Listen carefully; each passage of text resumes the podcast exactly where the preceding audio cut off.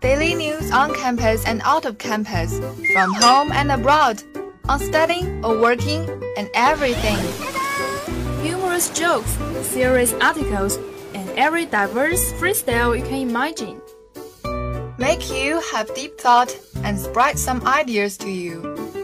Bring information, knowledge, as well as a good mood. May you enjoy your time listening to English Weekly. We are English Squad of Seven.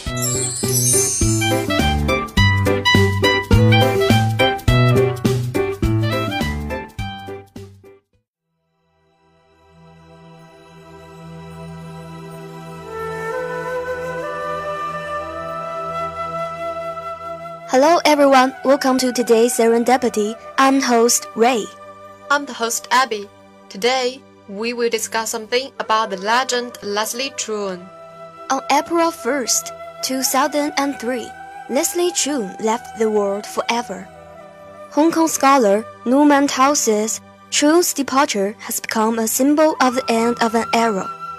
Which one would you choose if you use a card to describe Leslie Cheung? Hmm, I think I will choose Plum Q. I agree with you. His life's card is the plum Q. The Q makes him have a gentle temperament. This beautiful young man is like a daffodil. His smile and movements are exquisite and elegant, like a queen. His life, like fireworks, left a short but splendid legend in the world. When Leslie Cheung started his stage, he was not close to life. He always gave people a sense of distance. Some of the songs he sang in England were not very popular in Hong Kong. He was singing on stage, and not only was there no applause, but there were also people booing. But Leslie Cheung, who is willing to take a low profile to learn, brought the pop star records back home and repeatedly listened to the techniques of singing. Once, he sang to the climax and threw his head off the stage. Unexpectedly, one of the audience received the head and threw the head back. The audience began to laugh. After the performance, Leslie Cheung burst into tears. Space 10 makes him look strong, like a hard-hitting workaholic. But his innermost feelings are the softness of the plum Q. Compared with Leslie Cheung's glory in people's eyes, his personal life is painful. In Leslie Cheung's childhood memories, his parents did not go home very much. He lived with many brothers and sisters. He is the youngest. The oldest sister is 18 years older than him, and even the youngest brother is 8 years older. The age gap is so wide that no one wants to talk to the little brother who doesn't speak fully. Little by little, he became less noisy, less vocal, and always huddled in the corner of the room, where no one knew of his existence. Every time his mother came home, he couldn't wait to tell his mother what he wanted to say. But she didn't have the patience to hear it, and she hurried off to work. No one listened to him, and Leslie Cheung became a silent plum child. His mother had only been at home for half a month since he could remember, and his father had stayed for five days. But when he talked about his parents' love for him, he felt that his father loved him more. Though his father is a very arrogant man, like to drink, doing nothing, nor how to express love in words. But Leslie Cheung said, I knew since childhood. I talked to him. He has the patience to listen to.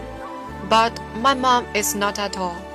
As a plum child, and also a Q who has a very delicate inner, he could feel the disparity of love in this small difference. For plum children, they don't ask their parents to earn a lot of money and earn a few empty houses. Their demands are simple. And as long as you sit down and listen to them patiently, they will be satisfied. My father loves me unconditionally, but my mother loves me conditionally, which means that if I am not Leslie Cheung today, my mother will not love me so much.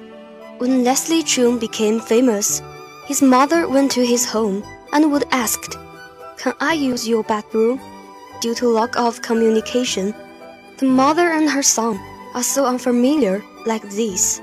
He never said his innermost thoughts and feelings to his mother, and his mother never listened to him. But he has learned to listen to all the people. Dicky Cheung accidentally got Leslie Cheung's phone number when he was young.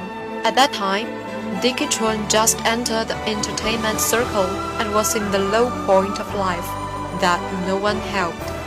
When Dicky Cheung was cornered, he plucked up the courage to call Leslie Cheung.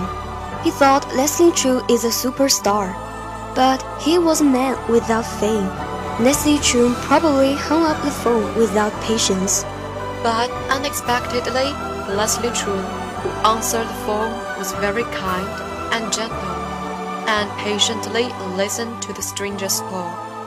Leslie Cheung, who has never been treated well by his mother, has become a good mother to all.